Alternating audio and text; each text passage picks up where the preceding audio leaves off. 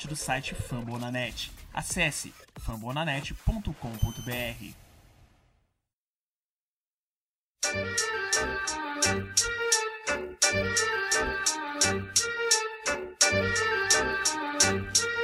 Bom dia, boa tarde, boa noite ao torcedor do Arizona Cardinals. Estamos chegando com mais um Cardiscast, o primeiro desde que a temporada começou. Eu sou o Juliano Corrêa e esse Cardiscast eu vou fazer junto com o pessoal do Brasil Cardinals. Siga lá, arroba Brasil Cardinals no Twitter.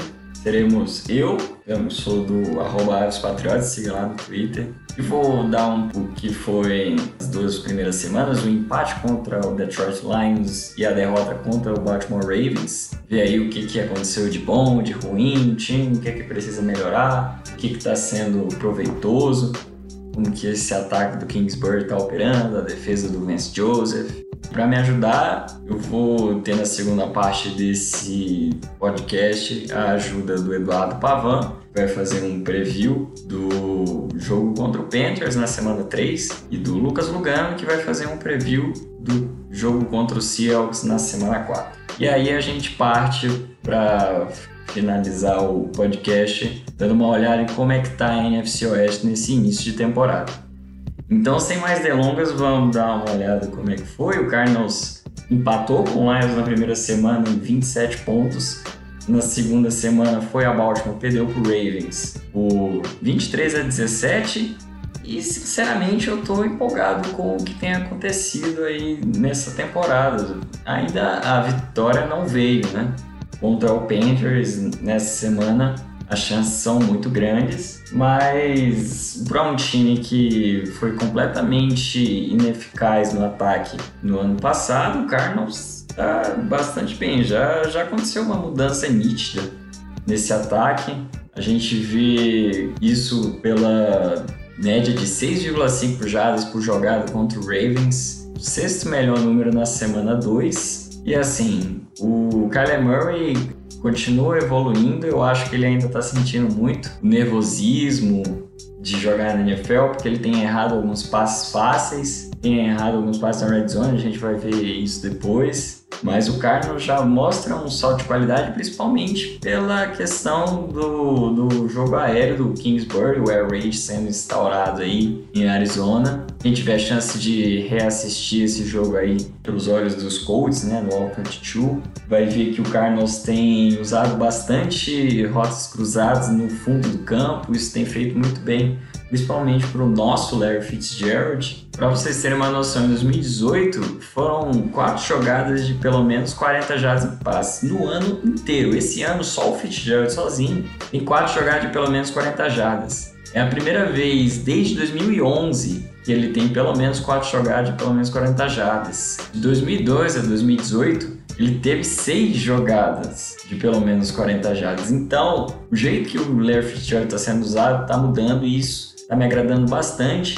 Não só por questão do Larry Fitzgerald ser o nosso melhor recebedor, ser o nosso grande ídolo, mas também me deixa motivado para ver se de repente ano que vem ele anima de continuar aí. Eu já falei no episódio passado como o Cardinals tem um potencial bom de trazer jogadores aí com a abertura desse salary cap, quase 70 milhões em salary cap para 2020. Trazer o Fitzgerald de volta ia ser super proveitoso para esse time, ainda mais o Fitzgerald essa início de temporada está fazendo 217 jadas recebidas em dois jogos, é o sétimo melhor número entre os recebedores na NFL. E isso está tá me agradando bastante. Apareceu muito bem, principalmente na primeira semana, no último quarto ele teve uma recepção mais de 40 jadas. Está parecendo que o Kyler Murray realmente está criando uma confiança no Fitzgerald. A linha ofensiva que tem sido um problema, apesar de ter tido um salto de qualidade, em comparação ao ano passado, até porque ser pior do que aquela linha do ano passado é muito difícil. Justin Murray, que entrou no lugar do Marcus Gilbert, acabou fazendo uma partida muito ruim contra o Ravens. O próprio Kingsbury já afirmou que o Jordan Mills, que jogou no Buffalo Bills, acabou vindo para o Cardinals depois que o Gilbert foi para IR e não joga mais esse ano com rompimento de ligamento cruzado anterior aí. Falou que ele vai receber snaps com os titulares E não garantiu que o Justin Murray vai ser o titular contra o Panthers, não. Então a gente pode ver uma mudança rápida aí nesse, nessa posição de right tackle. DJ Humphries também não, não tem aparecido bem. O meio da linha, entre altos e baixos, foi o que teve melhor atuação nessas duas semanas. O Kyle Murray, continuando falando dele, ele se tornou o primeiro jogador com pelo menos 25 passes completos em cada uma das duas primeiras semanas da temporada. Não é o primeiro rookie, é o primeiro jogador. E ele é o segundo quarterback rookie, dessa vez sim rookie, a ter pelo menos 300 jardas aéreas dos dois primeiros jogos da carreira. O outro foi o Cam Newton. Curioso lembrar que o primeiro jogo da carreira do Cam Newton foi contra o Cardinals, uma vitória do, do Cardinals por 28 a 21 em 2011. E o Cam Newton que provavelmente não deve jogar essa semana contra o, o Cardinals em Arizona. Outro aspecto muito bom desse time tem sido o grupo de recebedores, não só o Fitzgerald, né? Christian Kirk, apesar de ter sido mais discreto contra o Lions, recebeu a conversão de dois pontos, teve uma jogada muito boa ali para converter uma terceira descida, que foi tacleado atrás da linha de scrimmage e conseguiu o first down do mesmo jeito. Contra o Ravens apareceu mais, principalmente downfield, foi mais empolgante eu acho que o Christian Kirk vai exceder todas as expectativas que a gente está tendo. Ele vai ser um ótimo jogador, não só esse ano, mas nos próximos anos aí em Arizona. O Kishan Johnson já ganhou essa posição de terceiro wide receiver aí, apesar do Demir Bird ter aparecido mais contra o Ravens e também apareceu muito bem o Demir Bird, por que não? Acabou tendo um drop no final do jogo, que poderia ter mudado as coisas, mas é, para um cara que estava sendo cotado só para ser um retornador e agora aparece bem no ataque, o Demir Bird está indo bastante bem. Sean Johnson recebeu a conversão de dois pontos contra o Ravens. O próprio Max Williams está aparecendo mais do que eu esperava no jogo corrido, tem ajudado nos bloqueios principalmente, tem sido melhor em Tyrant do que o Charles Clay. Agora, para passar para os problemas que esse ataque tem tido, o uso do David Johnson foi bastante agradável na primeira semana, mas na segunda semana a gente viu como ele foi subutilizado. Apesar de ele ter ficado um drive fora, quando tinha uma lesão no pulso, ele acabou voltando depois sem nenhum problema, não é uma preocupação, essa questão de lesão dele. O Cardinals usou bastante pouco ele foram apenas 20 corridas, né? Não só do David Jones, mas do jogo terrestre em si. Não me lembro de ter visto ele sendo tão atuante no jogo aéreo, principalmente saindo em rotas, como foi contra o Lions, em que ele recebeu o touchdown, o primeiro touchdown da carreira do Kyle Murray. E sim, eu acho que o sucesso do Cardinals passa por envolver o David Johnson, não só no jogo corrido, mas no jogo aéreo. Obviamente que a linha ofensiva é um fator aí, a gente sabe do talento do David Johnson e ele tem que estar envolvido na parte central do gameplay nas próximas semanas. E aí o principal problema que a gente tem no ataque hoje é, é a unanimidade, é o que o Cardinals costuma fazer na red zone. Primeiro que é assim, você chega na, dentro da linha de 5 e você não tenta um touchdown na quarta descida. É, você já carrega um problema de chamadas que acontece na red zone. Chamadas que o Cardinals tem quando chega na beirada da end zone, tá deixando a desejar, entendeu? Tá sendo muito decepcionante. Eu acho que o Cardinals tem que simplificar mais, tem que tentar mais, principalmente correr com a bola dentro dessa red zone aí. Nos três field goals curtos que o Cardinals chutou contra o Ravens, o jogo corrido só foi acionado duas vezes. E aí o touchdown do Cardinals justamente sai numa corrida. Ali nesse mesmo tipo de situação, a gente vê como as coisas poderiam ter sido diferentes se esse ataque corrido tivesse sido acionado na, nas situações de red zone. Teve um outro lá e foi dois fades seguidos pro Fitzgerald, todos dois o Kyle Murray, espaços muito ruins, assim. Então, melhorar essas chamadas na red zone vai ser importante e arriscar mais nos field goals. Contra o Lions, chutaram um field goal na linha de 2, 3 contra o Ravens, na linha de 4, na linha de 3 na linha de 2. Daí você tira, né? Você chuta field goal e toma touchdown. É uma matemática simples. Não dá para ganhar jogos assim. Então eu até entendo que o Cliff Kingsbury pode estar um pouco mais resguardado, um pouco mais cauteloso, porque ele está começando a carreira na NFL, esse tipo de coisa, sabe? Mas tá precisando arriscar mais, tá precisando buscar mais esse touchdown. Contra o Ravens, eles arriscaram uma quarta descida, conseguiram, se não me engano, contra o Lions também. Tem que começar a trazer essa agressividade para dentro da red zone. Bom, o que eu tinha para falar de ataque é isso. Agora a gente olhando para a defesa, o principal problema da defesa hoje não é de hoje, né?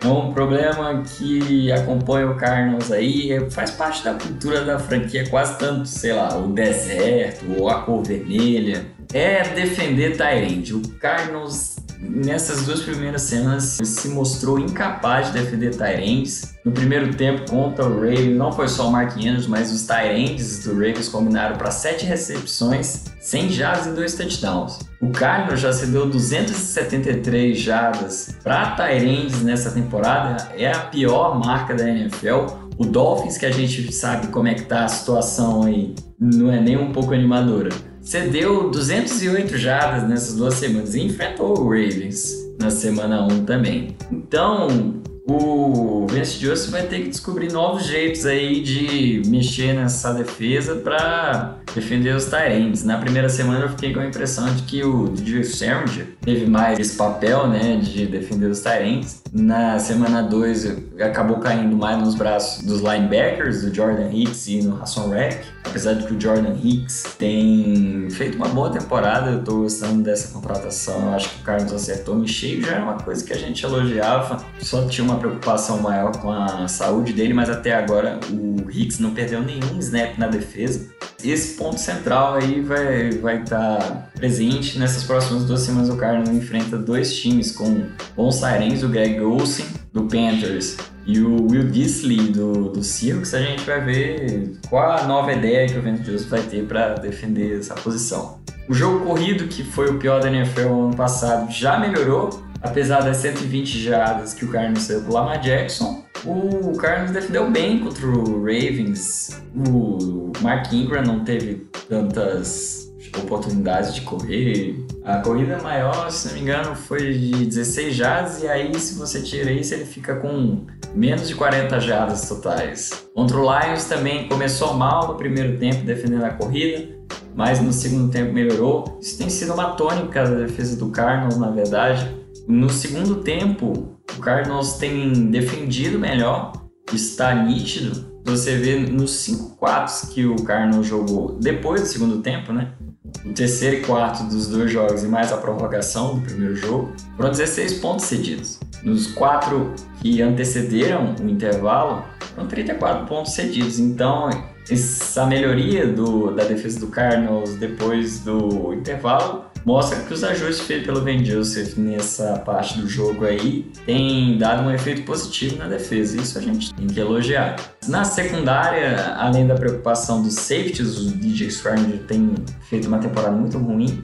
A gente tem já um candidato a pior jogador do time, que é o Charmaine Brock, né? Contra o Lions, ele teve aquela jogada salvando um touchdown, e venceria o jogo para Detroit, mas ele dropou a interceptação que daria vitória para Cardinals. Se não me engano, foram dois touchdowns na conta dele contra o Lions, contra o Ravens, bem no final do jogo. O Marquise Brown acabou fazendo uma recepção over the shoulder, faltando menos de 3 minutos para o jogo acabar e ali praticamente encerrou a chance do Cardinals de vencer. Esse jogador, o Jermaine Brock, ele tá preocupando demais. A gente fica pensando, né, como seria se o Patrick Pierce não tivesse sido suspenso ou pelo menos se o Robert Alf não tivesse se lesionado.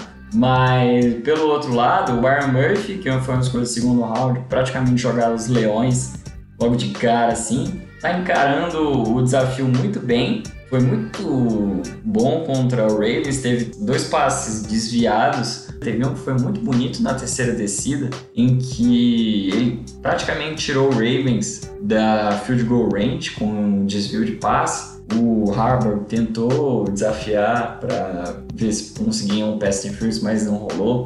E o Byron Murphy, ele dá uma esperança de que finalmente a gente possa ter dois cornerbacks bons assim que o Patrick Peterson voltar isso não acontece, no, ao meu ver, desde 2017, quando o Jamal Williams era o outro cornerback titular. E vai ser interessante ver como esse, esse grupo de cornerbacks vai se portar depois que tiver completo, né? O Cardinals, apesar dos pesares, não tem tido a pior das defesas. Eu falei que eu achava que essa defesa ia frear as chances do Cardinals de ser competitivo esse ano, mas eu tô me surpreendendo a gente não pode subestimar jamais, principalmente o Ravens.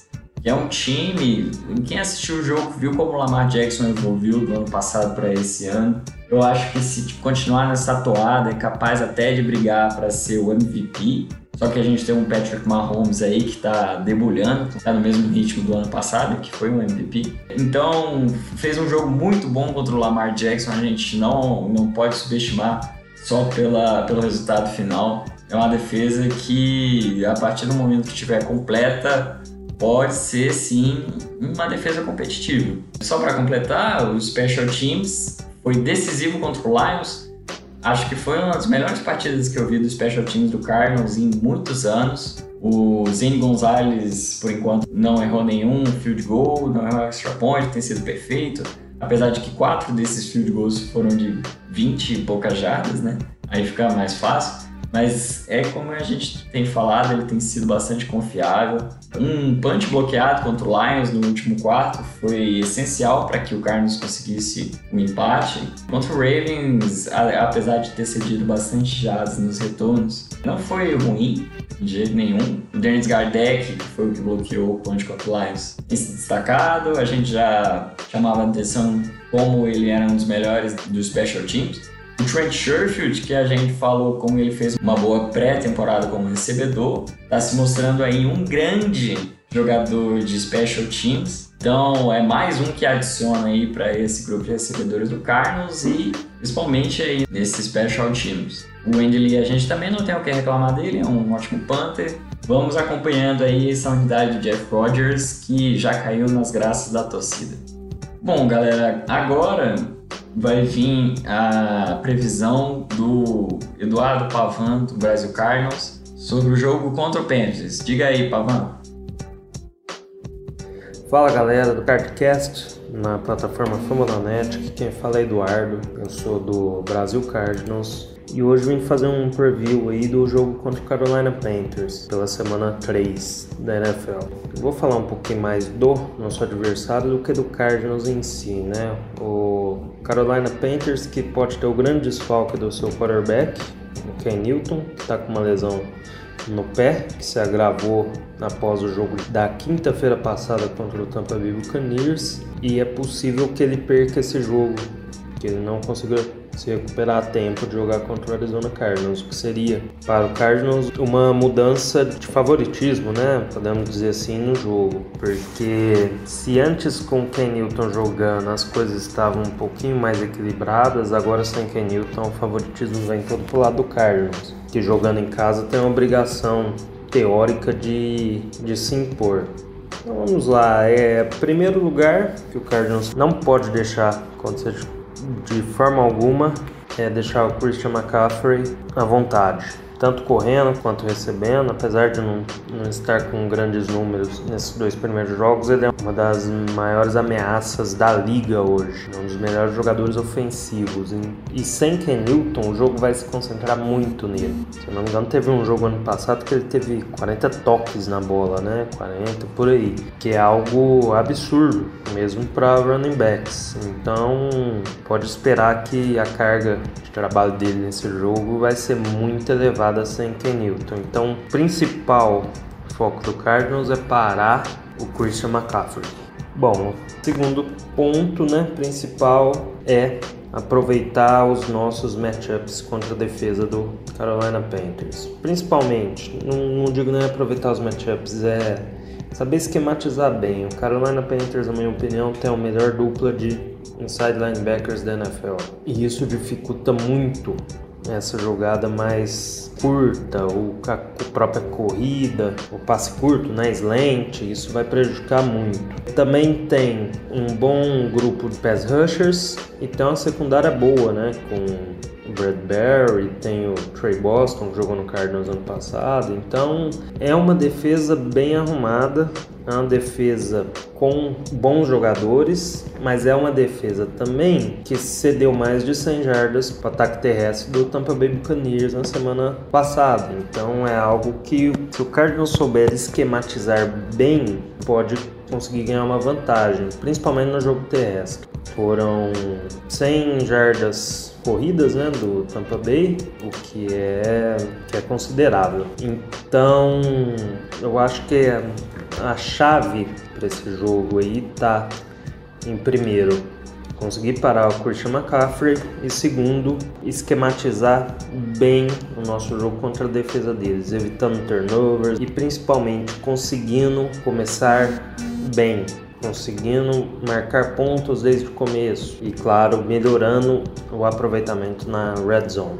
Bom, galera, Acredito que seja isso. Um outro ponto também que pode ser levado em consideração é o nosso jogo contra Tyrands. O Cardinals é o time que mais cedeu jardas para Tyrands na liga e isso é algo que vai ser um problema crônico esse ano. Os nossos linebackers são lentos. A gente viu em alguns momentos o Chandler Jones, Terrell Suggs, que são caras bons pass rushers estão sendo colocados em situação de cobertura, que eu não concordo muito.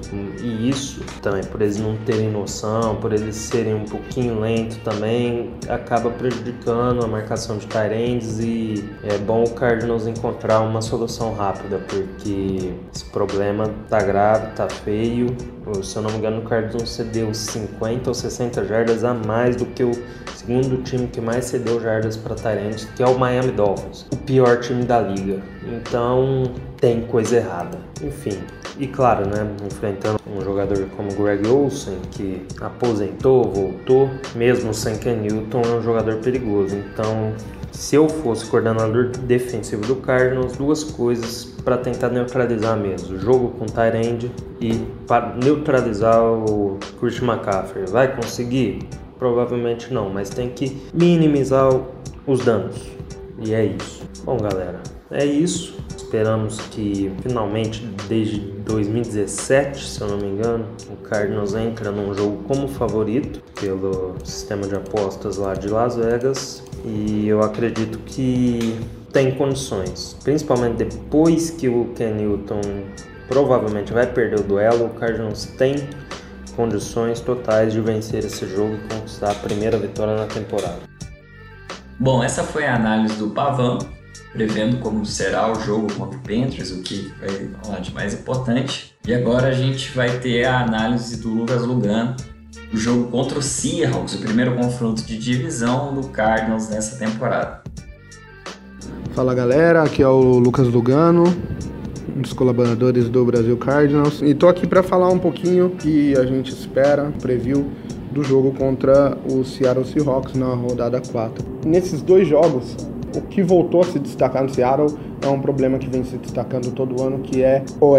Seattle não reforçou a sua OL e com isso o Cardinals tem uma grande chance que é pressionando Russell Wilson. Toda vez a gente tem que falar isso, toda vez a gente fala disso, a gente tem que tirar o espaço do Wilson, a gente tem que pressionar ele de uma forma que não permita ele a correr. A gente já viu, já tem visto ao longo dos anos o que o Wilson é capaz de fazer mesmo com uma OL ruim. É, e os números, até os números do último jogo contra os Steelers mostra isso. 300 jardas, 3 TDs. Ele tem o dom de criar, ele tem o dom de conseguir alguns espaços para correr, para adiar um pouco a pressão e para conseguir lançar. E isso é uma das coisas que contam a favor do Seattle. Cardinals podem aproveitar a fragilidade da OL do Seattle, que eu tenho alguns números aqui. A OL de Seattle contra o run block nas jogadas corridas, ela é a 28ª da liga. No pass block, ela é a 30 da liga. De QB hits cedidos e de saques cedidos, ela é a 25ª da liga. É uma OL que, como a gente viu, não teve muito investimento em cima e isso se reflete no tanto que o Wilson tem que correr, improvisar e achar espaço. Cardinals com Chandler Jones, com Terrell Suggs, com Zach Allen, com Peters e companhia, pode utilizar, se utilizar dessa OL para ser um dos pontos chaves desse jogo. Pressionando o Wilson, impedindo com que ele corra, o Cardinals com certeza aumenta muito suas chances para esse jogo, além de estar em casa. Outra coisa que os Cardinals têm que ficar de olho a batalha na secundária. Tyler Lockett vem sendo, vamos dizer assim, o wide receiver 1, substituto do Doug Baldwin, vem fazendo todo o trabalho no slot e contando com muita ajuda do DK Metcalf, que Eu admito que eu era muito duvidoso a como o Metcalf seria na NFL, no quanto que ele produziria, como, ele, como seria a adaptação dele. E a adaptação dele parece boa. Em números, no primeiro jogo, Metcalf conseguiu 4 recepções para 89 jardas, já foi bem no primeiro jogo. E no segundo jogo, ele já conseguiu 3 recepções, 61 jardas e seu primeiro touchdown na NFL. A secundária do Cardinals com Byron Murphy tem ido muito bem. Byron Murphy tem se mostrado muito eficiente e efetivo nas jogadas aéreas, mas ao mesmo tempo, nas, nessas duas primeiras semanas, a secundária do Cardinals mostrou o quanto inconsistente é Brock e Jones na secundária. Os dois jogadores oscilam muito, fazem uma jogada boa e logo em seguida tomam um passe importante ao longo nas costas. São alguns pontos preocupantes, são ceder jogadas cruciais. CD, a gente sabe que todo CB vai ceder em algum momento, alguma jogada, uma jogada ou outra. Mas em momentos cruciais a gente precisa que eles se mantenham firmes, pelo menos até a volta de Patrick Peters. A nossa secundária é uma secundária muito boa, que me anima muito com ela completa. Acredito que vai ser um dos pontos fortes nossos a partir da semana 7, na segunda metade da temporada, que pode ajudar com que a gente alavanque é, e, e seja muito melhor seja um ano muito melhor do que a gente projetava. Outro ponto importante que precisa ser ressaltado dos Cardinals contra Seattle é que se você joga contra os Hawks, é, independente dos pontos fracos e dos problemas que eles têm, você precisa pontuar e não só com field goal, mas você precisa marcar touchdowns. Russell Wilson já mostrou que ele pode tirar uma bola, uma jogada da cartola a qualquer momento. É, a gente já, já viu isso acontecer em vários momentos contra os Cardinals. Então a gente precisa começar a marcar. E isso passa por uma mudança é, em algumas chamadas. A gente tem desperdiçado algumas jogadas com algumas chamadas. É, o jogo ter, é, terrestre dos Cardinals não vem entrando.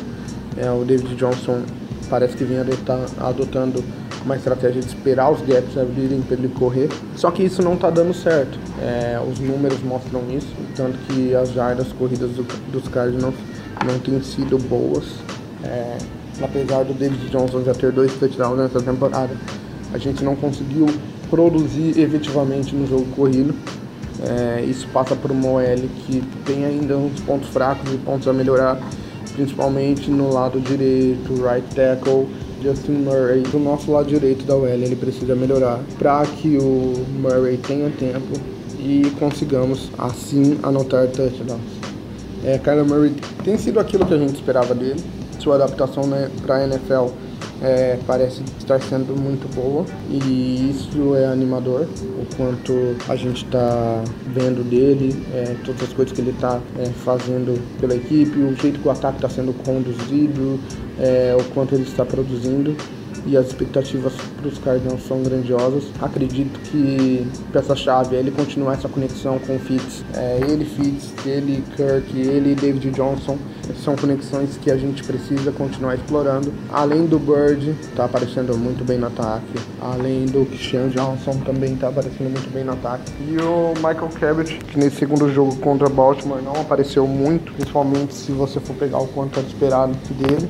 Então é uma é também uma outra coisa para a gente utilizar como chave os nossos recebedores. Acredito que a secundária de Seattle pode sofrer muito se os nossos recebedores manterem o nível que vem apresentando atualmente. Mais estatística preocupante, voltando para nossa OL, é já deve um clone.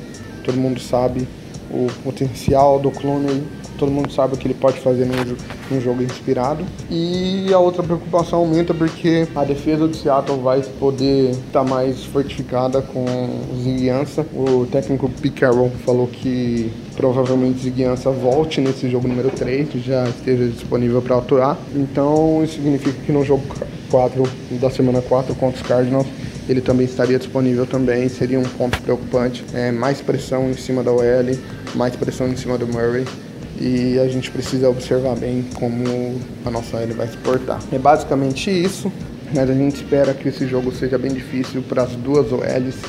As duas DLs vão pressionar muito e vai dos QBs, muito dos QBs, acharem uma forma de tirar pontos da cartola e conseguir avançar com o time. O Russell Wilson a gente já sabe o que pode fazer. Então isso vai ser um jogo bem, bem desafiador para o Murray mostrar o que ele pode fazer, recebendo tanta pressão. Se bem que os dois primeiros jogos, principalmente contra o Ravens, ele recebeu um tanto de pressão e conseguiu suportar até que bem. Bom, é isso. Abraços e beijo gang. Vamos lá. Bom, essa foi a análise aí do Lucas Lugano. Agradeço aí o pessoal do Brasil Cardinals, estamos juntos, siga lá, o Brasil Cardinals no Twitter. Passando para análise da NFC Oeste, é o único da divisão que não venceu os dois, né? O 49 venceu o Bengals e Buccaneers, dois adversários questionáveis aí questão de qualidade. O Seahawks venceu o Bengals também e os Steelers, como eu acabei falando. O Rams venceu o Panthers em Carolina e o Saints em Los Angeles, apesar de ter dado sorte, né? que o Drew Brees teve que sair do jogo e acabou enfrentando um Ted Bridgewater que não estava é, preparado para entrar naquele momento. Mas também jamais a gente pode subestimar. Rams vai a Cleveland visitar o Browns num Sunday night. Vai ser um jogo bastante bom de se assistir. A gente vai torcer pelo Browns. Vamos ver como é que esse time vai evoluir depois de ter tomado uma surra do Titans na primeira semana e ter dado uma surra no Jets na segunda semana. Por enquanto não dá para descobrir o que, que o time do Freddy Kitchens e do Steve Wilkes vai aprontar nesse Sunday Night. Depois enfrenta o Bucks dos nossos Bruciers lá em Los Angeles. O 49ers em casa enfrenta o Steelers na semana 3, na semana 4 já fica de folga. E o Seahawks, como eu falei, pega o Saints em casa, depois o Cardinals em Arizona. Ficar de olho nessa divisão aí, se o Cardinals quiser competir por uma vaguinha nos playoffs, os adversários de divisão vão ter que começar a perder jogos também. Não adianta o Cardinals fazer a sua parte. Mas tem sido uma temporada que em duas semanas me empolgou mais do que a temporada passada inteira, sabe? Eu fico bastante feliz e o Cardinals já tem se mostrado um time com um ataque capaz de marcar touchdowns, de ter muitas jardas. Ano passado a gente viu que o ataque Malemar era capaz de marcar pontos, né? Mas esse ano as coisas mudaram, a defesa melhorou bastante. Então a gente entra numa sequência de dois jogos aí que eu acho que o Cardinals tem bastante possibilidade para vencer, principalmente pegando o Panthers em casa, sem o Cam Newton, né? E o Seahawks um confronto de divisão, como a gente falou. Vamos, vamos ver se o Carlos consegue sair com duas vitórias aí. Chance tem sim. Vamos ver o que, que o Kyler e o Cliff Kingsbury vão trazer pra gente nessa próxima quinzena aí. Então, esse foi o nosso Cardscast. Assine aí o, o seu feed, o seu tocador de podcast favorito. Siga o, o arroba Patriotas e o arroba Brasil Carlos. Fica aí o agradecimento ao pessoal. Agradecimento também ao Fama Net. Siga o Fama Net no Twitter e outras redes sociais. E é isso aí, pessoal. Vamos lá e torcer para o nosso Cardinals aí nessas próximas duas semanas para ver o que, que vai acontecer nessa pré-temporada. Daqui a duas semanas a gente está de volta. Tchau, tchau.